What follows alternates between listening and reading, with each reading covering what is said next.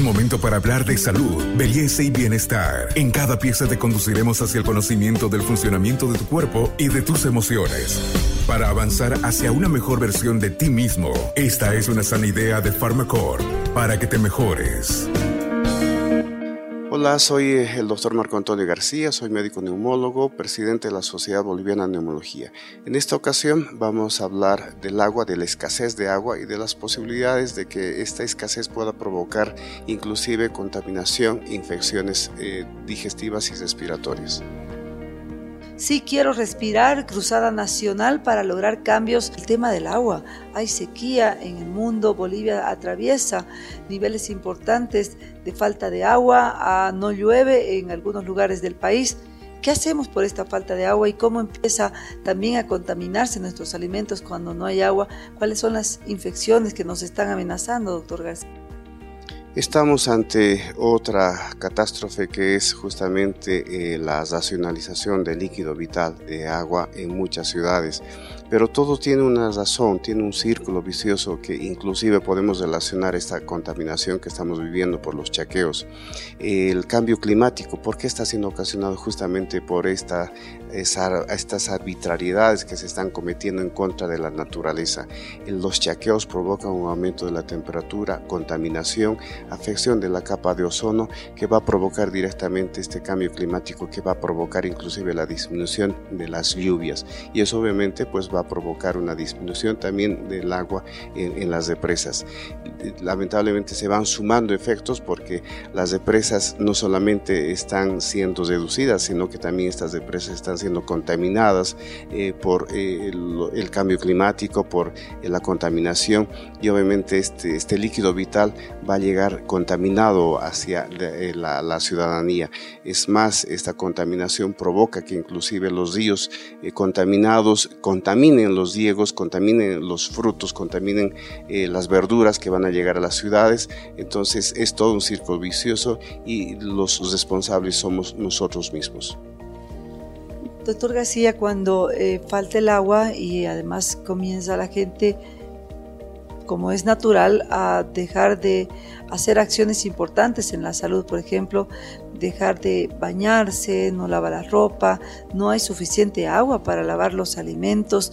Hay algunas alternativas que ustedes los médicos le pueden dar a la población respecto a esta falta de agua que pueden tener algunas comunidades, porque en Bolivia, doctor, no todo, no todo el país tiene agua. Existen comunidades sin agua que incluso les dotan a través de cisternas, pero estas cisternas ahora están más escasas. ¿Por qué? Porque está faltando el agua. Cuando hablamos de racionalización del agua, pues no necesariamente equivale a decir de que no la utilicemos. Lo que sí podemos es racionalizar, optimizar su uso. Y justamente es en las recomendaciones que ya se han estado dando, que están hablando inclusive en las escuelas, de utilizar, o en los medios de comunicación también, de utilizar el líquido lo, eh, más necesariamente posible, de tratar de reciclar, eh, de, tratar de utilizar el mismo líquido que hemos eh, utilizado para lavar la ropa, para lavar el auto, ese líquido que estamos desperdiciando incluso en los riegos se puede eh, optimizar a través de algún otro sistema, a través de botellas. Entonces hay alternativas para racionalizar. el simple ejemplo de lavarse los dientes con un vaso y no tener el grifo abierto el tratar de evitar estar mucho tiempo en la ducha porque eh, hay que admitir de que pues si uno quiere darse un aseo a través de una ducha pues es suficiente menos de cinco minutos. Hay personas que están eh, por costumbre en más tiempo en la ducha entonces ahí estamos desperdiciando. Ese mismo líquido vital que estamos eh, em, desechando después de la ducha puede ser utilizado para el servicio higiénico para lavar las movilidades etcétera entonces hay maneras y justamente pues es una tarea para toda la población de ver los medios eh, de eh, racionalizar el líquido vital que tal vez de aquí a un tiempo eh, sea más, más, más caro que cualquier otro objeto o, mm, de la vida diaria. Este podcast es una sana idea de Pharmacorp. Y dentro de estas medidas que se deben tomar para que el agua no siga faltando, también es importante prevenir. Muchas veces las personas utilizan o mal utilizan el agua en muchas acciones. Por ejemplo, abrir el grifo para lavarse, cepillarse los dientes y dejar primero que caiga el agua en lugar de recibirlo en un vaso. Hacer lo mismo cuando se bañan. Muchas veces la gente deja corriendo la pila o la ducha antes de entrar. ¿Cuáles acciones recomiendan ustedes, doctores, para que el agua la cuidemos como, como el oro que es en algunos lugares de, del mundo, incluso de Bolivia donde no hay agua y la, la dosifican de tal modo que es un consumo sabio. Em, creo que no tenemos que esperar a que nos suceda, a que nos falte eh, el agua para asumir medidas eh, en ese momento. Creo que más bien estamos a tiempo para prevenir y justamente es la, racionalización del uso de agua que tenemos eh, que, que, efectuar.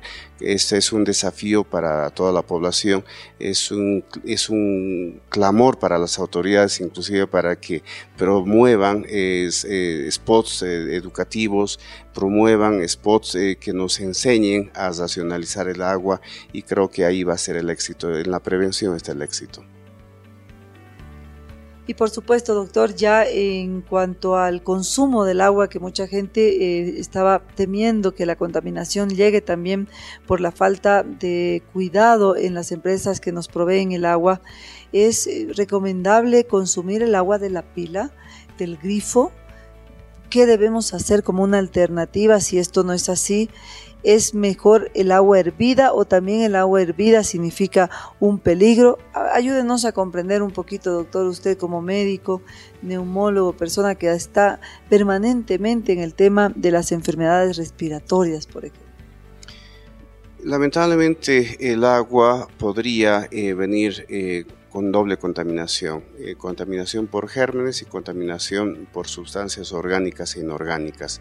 Y no necesariamente vamos a echar la culpa a las autoridades eh, que están encargadas de distribuir el agua, sino que lamentablemente nuestro sistema de distribución de agua es muy eh, precario, antiguo y tal vez la contaminación esté dentro de la misma red de distribución. En todo caso, pues ante no haber esa garantía de tener un agua totalmente potable, el agua tiene tiene que ser procesada en las casas también. Eh, ojalá eh, procediendo a un sistema casero de filtro y pues lo ideal por lo menos el, hervido de agua eh, para que podamos nosotros garantizar de que no tengamos problemas digestivos o de contaminación con el agua que ingerimos.